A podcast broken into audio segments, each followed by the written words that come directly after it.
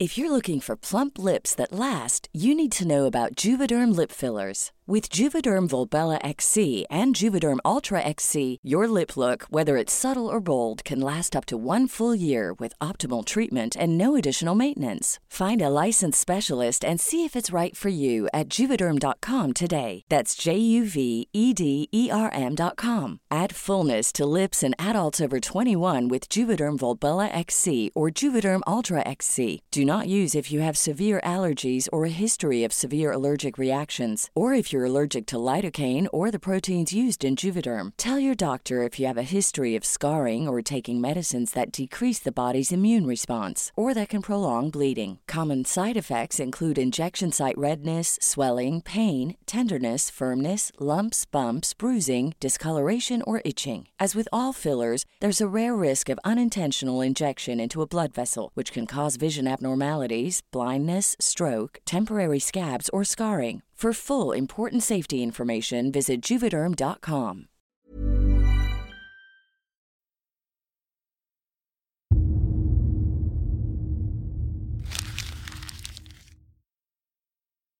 Seguirle el ritmo al país no es cosa fácil, pero en este espacio intentaremos, semana a semana y en 25 minutos, comprender juntos lo que sucede en el territorio que habitamos. Esto es Semanario Gato Pardo y yo soy Fernanda Caso.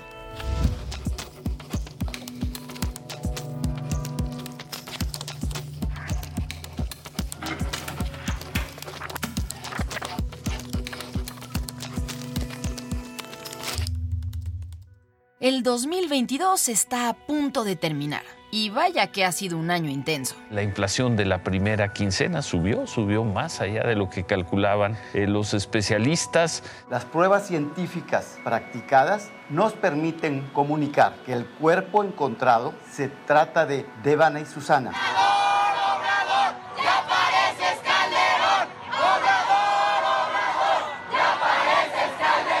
Y con el fin de este año, concluyen además los primeros cuatro del gobierno del presidente Andrés Manuel López Obrador. Ya llevo cuatro años, o cerca de cuatro años, que todavía le sigo echando la culpa a los gobiernos anteriores. Son probablemente estos cuatro años, los primeros, los más importantes en un sexenio en términos de gobierno. En ellos se definen e implementan las políticas públicas prioritarias. Y es que el próximo año los temas electorales van a empezar a ocupar la agenda mediática y la sucesión presidencial estará a la vuelta de la esquina. Así es que decidimos aprovechar este episodio para hacer un corte de caja y preguntarnos cómo va el país.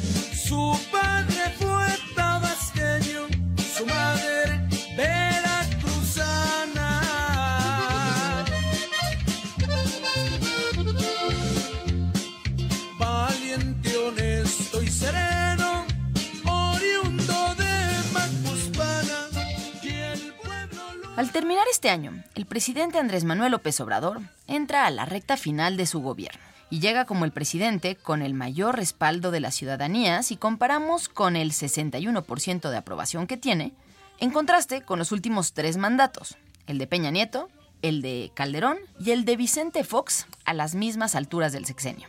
Pero si bien la aprobación del presidente es más alta que la de estos tres, tampoco es mayor que la aprobación de todos los expresidentes. Salinas de Gortari y Ernesto Cedillo alcanzaban una aprobación de 74 y 64% respectivamente, según una encuesta de Mitofsky. Ah, caray. Pero como la aprobación presidencial es una métrica que se basa prácticamente en percepciones, quisimos irnos a los datos para poder hablar de tres de los principales retos a los que se tuvo que enfrentar el presidente López Obrador.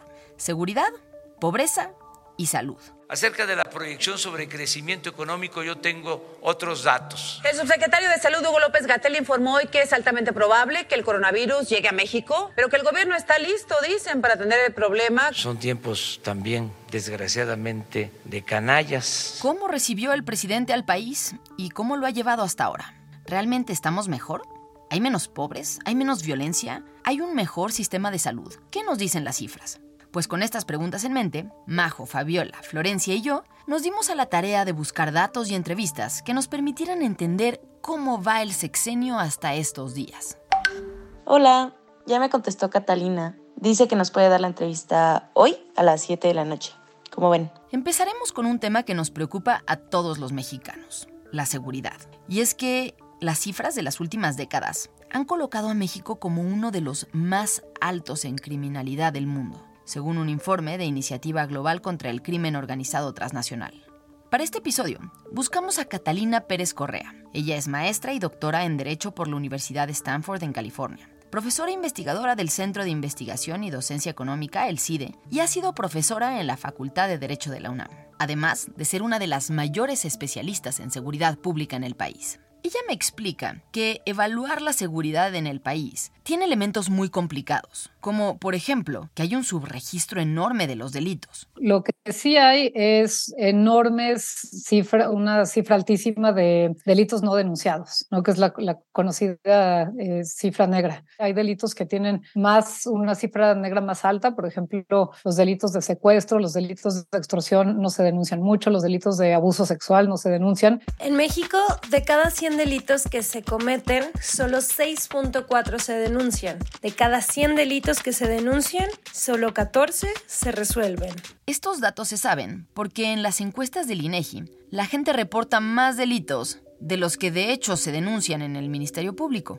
Pero hay dos tipos de delitos que escapan esta lógica. Es decir, delitos que sí se denuncian o que las autoridades registran sí o sí. Se trata del robo de vehículos y del homicidio. Y entonces, si queremos realmente tener a la mano un indicador que nos diga de manera más clara cómo va la violencia, pues tendremos dos delitos. Uno es el robo de autos, porque ese normalmente sí se denuncia para cobrar el seguro, y el otro es el delito de homicidio. Y el homicidio, bueno, más que se denuncian, tiene que haber el inicio de una averiguación previa o una carpeta de investigación en la fiscalía donde se encuentra el cuerpo. Y en esos dos casos, eh, pues lo que vemos es una pues, mejoría eh, muy cuestionable, sobre todo en el caso de los homicidios. En octubre de este año tuvimos 80 homicidios al día, que es una cifra muy parecida a la que había al inicio del sexenio. Y de estos dos delitos, hay uno que históricamente ha servido para medir la inseguridad en el país los homicidios. Según datos del INEGI, en los cuatro años de gobierno hubo una disminución de este delito. En 2018 hubo 36.700 homicidios,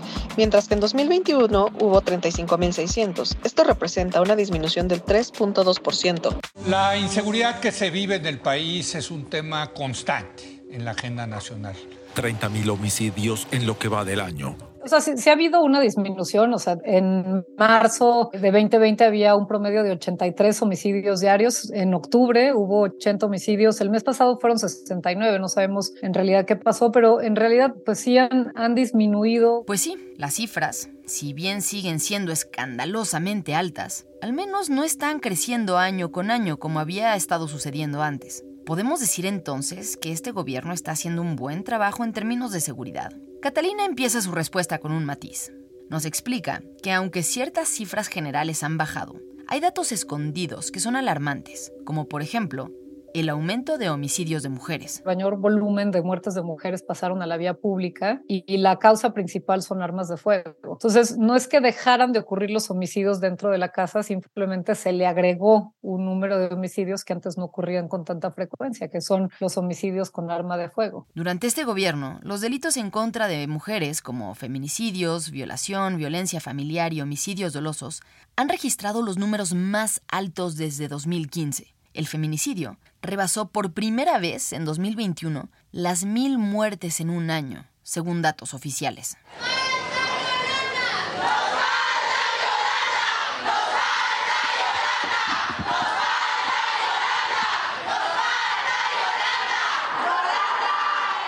Pero bueno, más allá de estos datos contra mujeres que son dolorosos y terribles, las cifras generales de homicidios sí están, en efecto, disminuyendo un poco podemos decir que hay una estrategia que funciona o no. La estrategia de seguridad en realidad no ha cambiado mayoritariamente. Hay una estrategia que consiste básicamente en los despliegues militares desde el gobierno federal, pero sí hubo un cambio en términos de la desaparición de la Policía Federal. Ya no hay una institución civil que se ocupe de la seguridad. Y esto ha tenido costos, ¿no? Costos constitucionales para nuestro sistema constitucional. Hay enormes costos eh, también en términos de uso uso de la fuerza letal, de, violaciones a los derechos humanos que, que ya aparecen y se pueden ver en distintos indicadores también. Según argumenta Catalina, no hay realmente ninguna acción en concreto que permita pensar que esta mejoría podría tener que ver con una cuestión de estrategia de seguridad, pues no ha habido verdaderos cambios de estrategia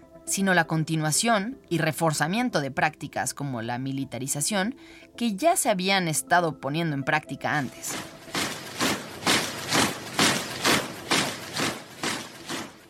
Pero entonces, si no se trata de una estrategia en particular, ¿cuál podría ser la explicación de que haya menos homicidios y delitos en general? Catalina es honesta en reconocer que aún falta mucha información para poder entender estas cifras. Aún no sabemos si se trata ya de una tendencia clara o si simplemente es una etapa de estancamiento. Lo que sí sabe es que aún es muy pronto para sacar conclusiones, pues ni siquiera sabemos qué tanto de los cambios en las cifras de violencia en realidad respondieron a otro fenómeno que cambió por completo las vidas de todos en los últimos años, incluyendo las de los delincuentes la pandemia. Obviamente hay algo ahí de la pandemia que tenemos que tomar en cuenta y eso es una de las críticas que se ha hecho a lo que se dice que son los resultados de, las políticas del gobierno, en el cual dicen, bueno, pero es que eh, disminuyeron los delitos desde 2019. Los robos, por ejemplo, los robos en transporte, los robos a, a peatones, perdón, los robos a transeúntes, los robos en transporte público, pues sí, pero en efecto hay una pandemia de por medio y las personas estaban menos en la calle. Y sí, la pandemia lo cambió todo. Ya difícil cualquier evaluación de gobierno, no solo en seguridad, sino en muchos rubros. Y justo eso, los efectos que tuvo la pandemia y lo complicado que hace evaluar estos cuatro años, nos lleva al segundo tema, la pobreza y la desigualdad. El tema de la pandemia creo que en términos narrativos todos tratamos, no nomás el gobierno, todos tratamos de que se, de que se pase, ¿no? pero la realidad es que el problema es que muchos de los efectos que vemos vienen a causa del golpe de la pandemia, ¿no? La voz que escuchas es la de Máximo Ernesto Jaramillo Molina. Él es economista por la Universidad de Guadalajara, sociólogo por el Colmex y candidato a investigador nacional del Sistema Nacional de Investigadores. Máximo me explica que efectivamente la pandemia complica las métricas de pobreza, ya que ciertos esfuerzos positivos del gobierno se vieron afectados por los impactos negativos del COVID. Sin embargo, esto no quiere decir que no se puede evaluar las acciones del gobierno y si en realidad se ha cumplido o no con la principal promesa de campaña. Por el bien de todos, primero los pobres. Nuestra consigna de siempre. Máximo hace una distinción entre dos rubros. Por un lado, los pobres en general, y por otro, los que viven en extrema pobreza. Él me explica que para evaluar la pobreza, el Coneval hace una evaluación que se centra en la pobreza laboral, es decir, aquellas personas que con lo que ganan por su trabajo no pueden ni siquiera comprar los alimentos y productos básicos para la subsistencia. Y en ese sentido, los datos van así. Según datos del Coneval, la pobreza laboral entre 2015 e inicios de 2020 se fue reduciendo poco a poco y pasó a representar de 44% a 37% en cinco años. Sin embargo, con la pandemia esta cifra se disparó hasta el 46%. Es decir, según esta métrica de nuevo, que casi la mitad de los mexicanos volvieron a ser pobres. Desde ese momento, la cifra ha ido bajando de nuevo y hoy se encuentra entre 38 y 40%. Ok, entonces a partir de estos datos, hay dos puntos de referencia distintos. Si la pobreza se compara con el inicio de sexenio, entonces definitivamente no se ha reducido. Creo que la respuesta más corta y sencilla es un no. No ha sucedido básicamente eso, pero sí es muy importante explicar el por qué, ¿no? El por qué no. Ha habido cosas buenas, me parece, en, términos de política social, en términos de, de combate a desigualdad y pobreza. Sin embargo, si se le compara con el pico de la pandemia, algo se ha ido reduciendo. Máximo explica que esta pequeña mejoría tiene que ver, por supuesto, con el regreso a las actividades regulares, pero también con dos políticas públicas en concreto. Es el tema del aumento del salario mínimo y el tema del el gran aumento que ha habido presupuestal a la pensión de adultos mayores, ¿no? Entonces, esos dos aspectos, especialmente el del salario mínimo, sí son, digamos, cambios fundamentales en términos de pobreza y desigualdad y que sí priorizan a los más pobres, ¿no? Especialmente el tema del salario mínimo, pues claramente está impactando directamente al salario de las personas que ganan en el país, que claro, son las personas que tienen trabajo formal. ¿Se acuerdan de cuánto era el salario mínimo en 2019? Era de 102 pesos. En estos cuatro años de gobierno, el salario mínimo ha aumentado 135%. Y ahora los trabajadores que reciben este ingreso deben llegar a ganar como mínimo 207 pesos al día en la mayor parte del territorio y 312 en la zona fronteriza. ¡Viva Morena! ¡Viva López Obrador! Por el lado de los programas sociales de adultos mayores, el aumento también ha sido brutal. Con el expresidente Enrique Peña Nieto se ofrecía la pensión para adultos mayores, que contemplaba que los mayores de 65 años podían acceder a 580 pesos mensuales, que serían aproximadamente 890 pesos actuales, entregados bimestralmente a través de una tarjeta electrónica, el cual tenía un padrón de poco más de 5 millones. Ahora con López Obrador y la pensión para el bienestar de las personas adultas mayores, se entrega a poco más de 10 millones de personas y un insumo de 2.600 220 pesos bimestralmente. Pero entonces, si todo este dinero, entre comillas, extra se ha estado gastando tanto por el gobierno como por los empleadores, ¿cómo es que no hemos llegado a los niveles prepandemia de pobreza? Máximo me explica que una parte tiene que ver con la inflación, naturalmente, pero otra parte tiene que ver con decisiones y prácticas sobre cuánto y a quién se le distribuyen los programas. En sexenios pasados, teníamos programas como Prospera, que tal vez recuerden. Prosperar es hacer algo más, es avanzar.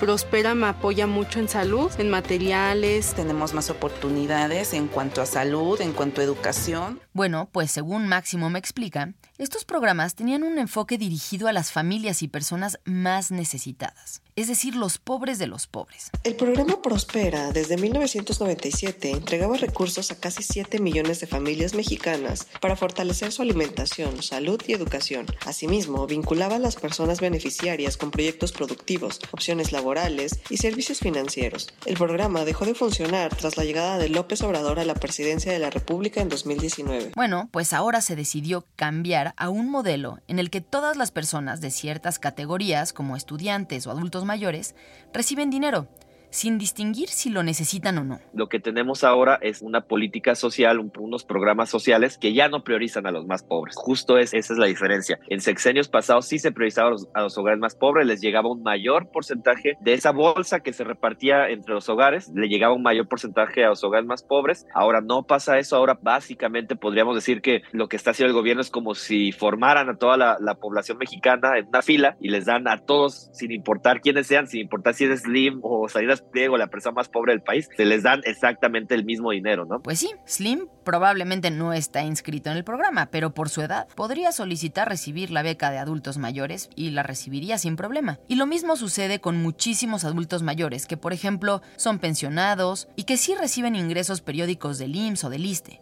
Esto, según me explica Máximo, hace que los beneficios se diluyan. El número de pobres general no disminuye al ritmo que se esperaría, pero por otro, el número de personas muy pobres, es decir, los más pobres de todos, va en aumento. Por ejemplo, en 2018, el 62% de las personas en pobreza extrema recibían un programa social. Hoy, solo el 43% de las personas en pobreza extrema reciben un insumo gubernamental, de acuerdo al Coneval. Por si esto fuera poco, Máximo me explica que no solo es la distribución, sino que en realidad, por más que se hable mucho del gasto en programas sociales, el dinero destinado ha sido mucho menor que en gobiernos pasados. Es decir, se da más dinero en becas y pensiones a adultos mayores, pero se eliminaron otros programas que representaban enormes bolsas de dinero para los más necesitados. Somos cada día más pobres. Y aún con estos datos, ¿no es la pandemia una justificación suficiente para que López Obrador justifique el número de pobres que no se ha reducido? Es decir, la pandemia tampoco fue poca cosa. Millones de personas perdieron sus empleos en todo el mundo y la economía se paralizó. Se trató de circunstancias extraordinarias. Sin embargo, Máximo me explica que esto no es una justificación para las cifras de pobreza actuales en el país. Si lo fuera, todos los países habrían tenido aumentos en su nivel de pobreza del tamaño del de México, y no fue el caso. Y muchas de las diferencias entre un país y otro tienen que ver con el dinero que se destinó para compensar las afectaciones de la propia pandemia. Incluso Brasil con este con Bolsonaro creó nuevos programas sociales, aumentó sus padrones de beneficiarios de los programas sociales que tenían y aumentaron cerca de 6% me parece el gasto social, cerca de 6% del PIB eh, fue el aumento del gasto social que es una cosa mensa, es casi México dedica cerca de 8% del PIB al gasto social completo, ¿no? Y sí, Mientras otros países del mundo hacían esfuerzos extraordinarios para mantener los comercios y empresas vivas, por dar subsidios a las personas que perdían su empleo y por ayudar a las familias más necesitadas, en México, cada quien se tuvo que rascar con sus propias uñas. Incluso en los casos más extremos, como cuando un jefe o jefa de familia enfermaba de COVID y eso implicaba la ruina económica para un hogar entero. Hay un concepto que se llama gasto catastrófico en salud, que es que la familia se empobrece debido a que algún miembro de la familia enferma, ¿no? Y esto es muy, muy común, ¿no? Digamos un porcentaje importante que depende de la metodología que se use, pero va del 1 al 5% de las familias en México caen en gasto catastrófico o han caído en los últimos 20 años. Pues sí, el regreso a la pandemia nos lleva al tercer tema del que vamos a hablar en este espacio, la salud. Y para ello buscamos a Andrés Castañeda. Él es médico cirujano con maestría en políticas públicas en salud por la UNAM y maestro en conducta económica por la Universidad Middle Essex de Londres. Además, es coordinador de salud en la organización Nosotros por la Democracia y es consultor en temas de salud. Se puso la Pfizer, ya se siente gringo. Se puso la rusa, ya se siente choco. Se siente Putin.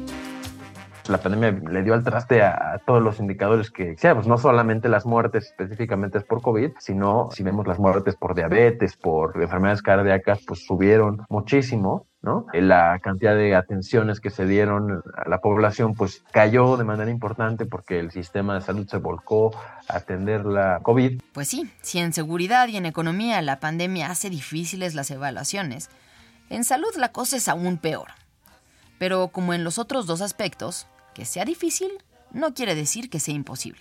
Andrés nos explica que el mundo de la salud es enorme y tiene cientos de indicadores y métricas distintas. Número de doctores contratados. Clínicas construidas en zonas rurales. Enfermedades prevenidas. Detecciones tempranas de cáncer. Inversión en hospitales de especialidad. Trasplantes de órganos. Suministro de condones y preservativos. Vacunas aplicadas. La lista parece interminable, pero hay ciertos grandes temas que han sido una constante en la medición de la salud, en este y en otros sexenios. Por poner dos ejemplos, el acceso a la salud y el abasto de medicamentos. Empecemos por el acceso a la salud. En el censo que se hizo en, en 2020, 32 millones de mexicanos y mexicanas dijeron no tener acceso a los servicios de salud, ¿no? Y estos son, digamos, indicadores que retrocedimos, ¿no? Íbamos mejor y retrocedimos un poco por temas administrativos, si lo queremos ver así. En 2016, la carencia por acceso a servicios de salud estaba en 15.5%. Eso hacía que 19 millones de personas no contaran con acceso a servicios de atención médica. Hoy hay más de 32 millones de y mexicanos que dicen no tener acceso a servicios de salud. Andrés me explica que el acceso a la salud no es únicamente que de hecho te reciban en una clínica o un hospital si te presentas. En realidad, en teoría, hoy en día toda la población tiene derecho a servicios médicos a través del programa IMSS Bienestar. Sin embargo, la gente insiste en que no tiene acceso. ¿Por qué? Bueno, pues Andrés me explica que esto puede deberse a que simplemente no saben cuál es la clínica a la que deben asistir, o porque les queda demasiado lejos, o porque la burocracia y las largas horas de espera le hacen imposible atenderse en estos servicios. Un efecto natural que ha sucedido como rebote de esta falta de acceso a los servicios públicos es el aumento en los servicios privados, particularmente en los consultorios de farmacias, que dan una atención rápida y relativamente barata. Se acusaba al gobierno, los gobiernos anteriores de ser privatizadores, pero el principal gobierno privatizador de la salud ha sido este. O sea, nada más hay que ver cuántos hospitales nuevos, clínicas privadas, farmacias privadas se han abierto. Según el INEGI, en 2021, la tasa de consulta externa por cada 10.000 habitantes en establecimientos particulares de salud tuvo un aumento de 63 unidades con respecto a 2020. Sin embargo, este problema no es exclusivo de este gobierno, sino que lo venimos cargando desde muchas décadas atrás. En México, la cobertura de un conjunto básico de servicios de salud es la más baja en la OCDE, con 89.3%, mientras que por otro lado, los gastos de bolsillo, es decir, el dinero que las familias gastan de su dinero, son muy altos, con un 41% del gasto total que se hace en el país en salud. Sumado a muchos otros factores, la falta de acceso a servicios públicos tiene que ver también, según me explica Andrés, con una profunda segmentación del sistema de salud. En México se calcula que hay más de 70 subsistemas de salud, entre los que se encuentran el IMSS, el ISTE, los servicios de salud que atienden a trabajadores de Pemex, de la Sedena y la CEMAR, y las instituciones y programas que atienden a la población sin seguridad social, como el IMSS Bienestar y los servicios estatales de salud. La asignación del sistema de salud está dada en función de dónde trabajas, básicamente. Esto tiene algunas ventajas financieras, pero en términos de logística no hace mucho sentido, ya que la gente no puede simplemente ir al hospital público más cercano y ya. Andrés me explica que ahora el gobierno está proponiendo unificar una parte importante de estos subsistemas, lo cual podría ser una solución positiva si se implementa bien y en términos de acceso a servicios de salud, podría ser una gran mejora. Y el siguiente paso es que los servicios estatales, o sea, quien es, quien es responsable de la atención, ya no sean los gobiernos de cada estado, sino sea el IMSS Bienestar. Lo que parece que está pasando ahora es que los gobiernos estatales le van a ceder los inmuebles, los hospitales, las clínicas físicamente, al IMSS. Para Andrés, en términos de acceso, aunque hoy los números son negativos, al menos hay una ruta de lo que se planea hacer, y eso es algo positivo, en comparación con los primeros años de este sexenio. En ese sentido, ha habido ventajas.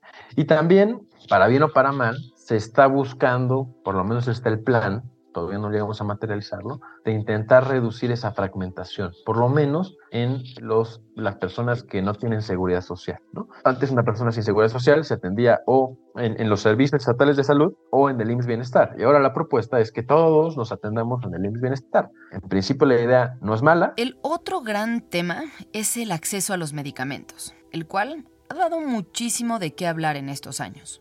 Ya son más de dos años que no tenemos quimioterapias. No Nos hacen falta quimioterapias para nuestros niños. No podemos ingresar. Medicamentos, insumos, enfermeras. Y en eso, ¿cómo vamos? ¿Realmente es tan grave el problema como algunos acusan? En 2021 no surtieron efectivamente, es decir, o se negó la receta totalmente o parcial, es decir, que alguno de los insumos o de los medicamentos prescritos no se entregó. Más de 22 millones de recetas no se surtieron efectivamente. Andrés me explica que una receta no surtida es cualquiera en la que no se haya entregado al menos uno de los medicamentos que mandó el médico. Puede ser que sea solo uno o puede ser que no se surtió ni uno de todos los de la receta. 22 millones de recetas no surtidas en un año suenan como muchísimo, y sí lo son. Ahora, ¿no es este un problema que siempre se ha tenido en el sistema de salud? Lo sorprendente es que no. En 2021 no surtieron efectivamente, es decir, o se negó la receta totalmente o parcial, es decir, que alguno de los insumos o de, de los medicamentos prescritos no se entregó. Más de 22 millones de recetas no se surtieron efectivamente. Si lo comparamos con 2019, ¿no? 2020 fueron alrededor de 15 millones, 2019 fueron poco más de 5 o 6, ¿no? Hay de 5, 5 millones de recetas, pero si nos vamos 17, 18, estábamos por, por abajo del millón o de los millón y medio, ¿no? O sea, ¿Qué fue lo que pasó? ¿Cómo pasamos de un millón de recetas no surtidas en 2017 a 22 millones de recetas en 2021? Queda claro que de todos los problemas que México ya tenía y que López Obrador sí heredó del pasado. El abasto de medicamentos no era uno de ellos. Este problema se creó en este sexenio. ¡No al desabasto! ¡No al desabasto! ¡No al desabasto! Según me explica Andrés, todo empezó con la decisión del gobierno, a inicios del sexenio, de modificar todo el esquema de compras, argumentando que había corrupción en las empresas que surtían y distribuían los medicamentos en el país. Con el propósito que tenemos la firme convicción de limpiar de corrupción al país. Es que llegaron a esos extremos, a robarse el dinero de las medicinas. A grandes rasgos, lo que ha pasado es que antes había un sistema estandarizado de compras a mayoreo que hacía el país con un equipo de gente experta y se decidió después cambiar el modelo y empezar a hacerlo desde áreas no especializadas y que no conocían el mercado. Además, de vetar a muchas de las empresas que conocían cómo hacer este trabajo. No sé si recordarán que primero lo hacía Hacienda, luego se metió la compra el INSAD y, y Hacienda, y luego invitaron a la UNOPS, y ahora ya la desinvitaron, ¿no? Entonces esta compra la va a hacer solito, solito el gobierno mexicano. Bueno, pues ahora, tal como lo explica Andrés, después de varias modificaciones, se está volviendo a un modelo más tradicional de compras, ahora a cargo del IMSS Bienestar. Dentro de todo, el problema se ha ido reduciendo un poco en comparación con el año pasado. O sea, hemos mejorado, pero de todos modos estamos lejos. O sea, ya no traemos esos 22 millones, pero los primeros ocho meses el IMSS ordinario no surtió efectivamente casi 10 millones de recetas. Aún así, el problema de abasto de medicamentos está lejos de resolverse. Y ahora sí, será un problema que se le herede al gobierno siguiente. Por ahora, habrá que estar muy pendientes de estos últimos dos años de gobierno, en los que, como ya vimos, hay muchísimo que analizar y discutir. Desde esta pequeña reducción en muchas de las cifras de violencia, hasta el sub y baja en índices de pobreza, hasta la falta de atención dirigida a quienes viven en pobreza extrema y modificaciones profundas al sistema de salud, que tendrán un impacto importante en la atención que se da. Y en Gato Pardo, seguiremos todos estos temas muy de cerca para mantenerte informado.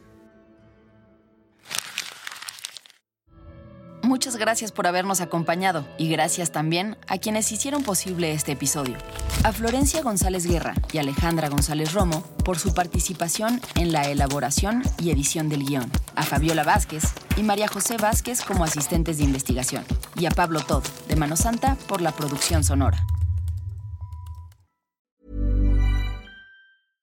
How would you like to look five years younger? In a clinical study, people that had volume added with Juvederm Voluma XC in the cheeks perceived themselves as looking five years younger at six months after treatment. Look younger, feel like you. Add volume for lift and contour in the cheeks with Juvederm Voluma XC. Reverse signs of aging by adding volume to smooth laugh lines with Juvederm Volure XC. For important safety information and to find a licensed specialist, visit juvederm.com. That's J U V E D E R M.com. Not for people with severe allergic reactions, allergies to lidocaine, or the proteins used in Juvederm. Common side effects include injection site redness, swelling, pain, tenderness, firmness, lumps, bumps, bruising, discoloration, or itching. There's a risk of unintentional injection into a blood vessel, which can cause vision abnormalities, blindness, stroke, temporary scabs, or scarring. Talk to a licensed specialist to find out if it's right for you.